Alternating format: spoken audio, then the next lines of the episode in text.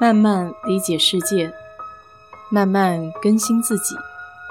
一路人生，要去开心，要去期待，要去热爱。我是 DJ 水色淡子，在这里给你分享美国的文化生活。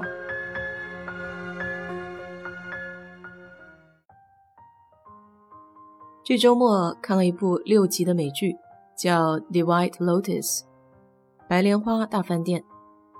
当时一听这个标题，我就觉得很有意思。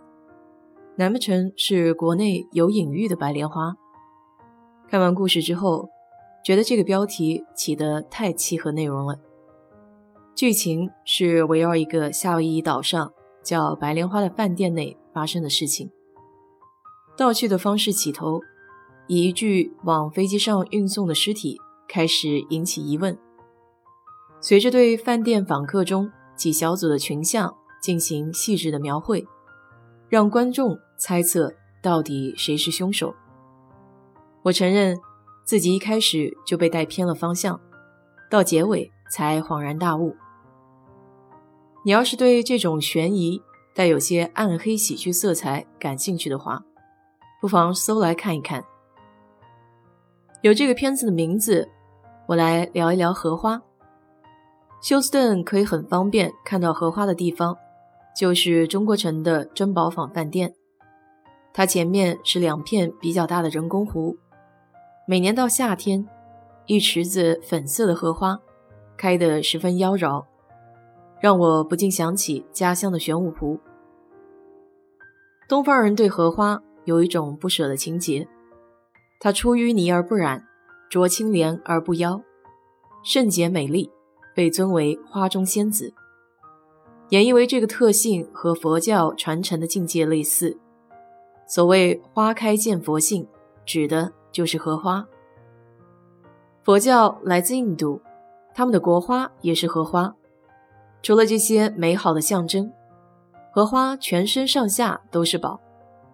地下茎莲藕是一种非常可口的美食。昨天我还吃了一节糯米藕。虽然没有国内那么软糯，但有的吃已经不错了。荷花的籽也是很好的食材，像是莲子汤，还有荷叶，用它包裹后烹饪的食物都有一种沁人心脾的清香。只是这么讨喜的物种，在美国可是很不受欢迎的，主要原因还是它的入侵力比较强。荷花又被称为活化石，它是被子植物中起源最早的。在人类出现以前，大约十万年前，地球大部分都被海洋、湖泊以及沼泽覆盖。当时气候温湿，高达数十米的蕨类植物遍布地球各个角落，大部分种子植物都没有办法生存，只有少数生命力极强的种子植物。生长在这个恐龙、蕨类植物称霸的地球上，其中有一种今天被称为荷花的水生植物，经受住了大自然的考验，在中国的黑龙江、黄河、长江流域以及北半球的沼泽湖中顽强地生存下来。大约又过了一亿多年，原始人类才开始出现。为了生存，他们采集野果充饥。不久之后，便发现这种荷花的野果和根节不仅可以食用，而且甘甜清香，味美可口。但如此顽强的生命力，就像一面双刃剑，有人欣赏，有人畏惧。在美国的 Wisconsin 州，荷花属于严禁种植的植物，它繁殖力特别的强，可以通过种子进行有性繁殖。也可以通过地下茎无性繁殖。如果在一个池塘或一片湿地里埋几个莲藕，整个池塘和整片湿地就可能都是荷花了。它的入侵性会影响本地植物的生存，继而影响生物链，造成生态系统的重新调配。而且不像国内，莲子、莲藕和莲叶都有用处。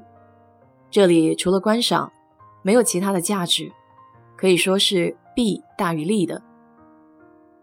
不过，美国原住民是会吃莲子的，只是后来的殖民者没有这个习惯，他们也没有那么多人力去手工挖藕。但也不是说美国没有卖荷花的，苗圃出售的话需要政府批准和备案，并且会提醒客户，只能在自己后院池塘或是容器内种植，不可以将这些扔到公共的池塘和湿地里。从文化上来说，这里还有一种以荷花为名对亚洲女性的刻板印象，叫 Lotus Blossom，意味着温柔端庄，但更深的含义是听话顺从。比如以前说的音乐剧《西贡小姐》和《蝴蝶夫人》，都曾在这个方面被批判过。不过，我个人的观点始终是每个人眼里的世界是不一样的。有一双善意的眼睛，看的都是美好；心中若是有杂念，自然看什么都不干净。也不用过分执着所谓的刻板印象。好了，今天就给你聊到这里。如果你对这期节目感兴趣的话，欢迎在我的评论区留言，谢谢。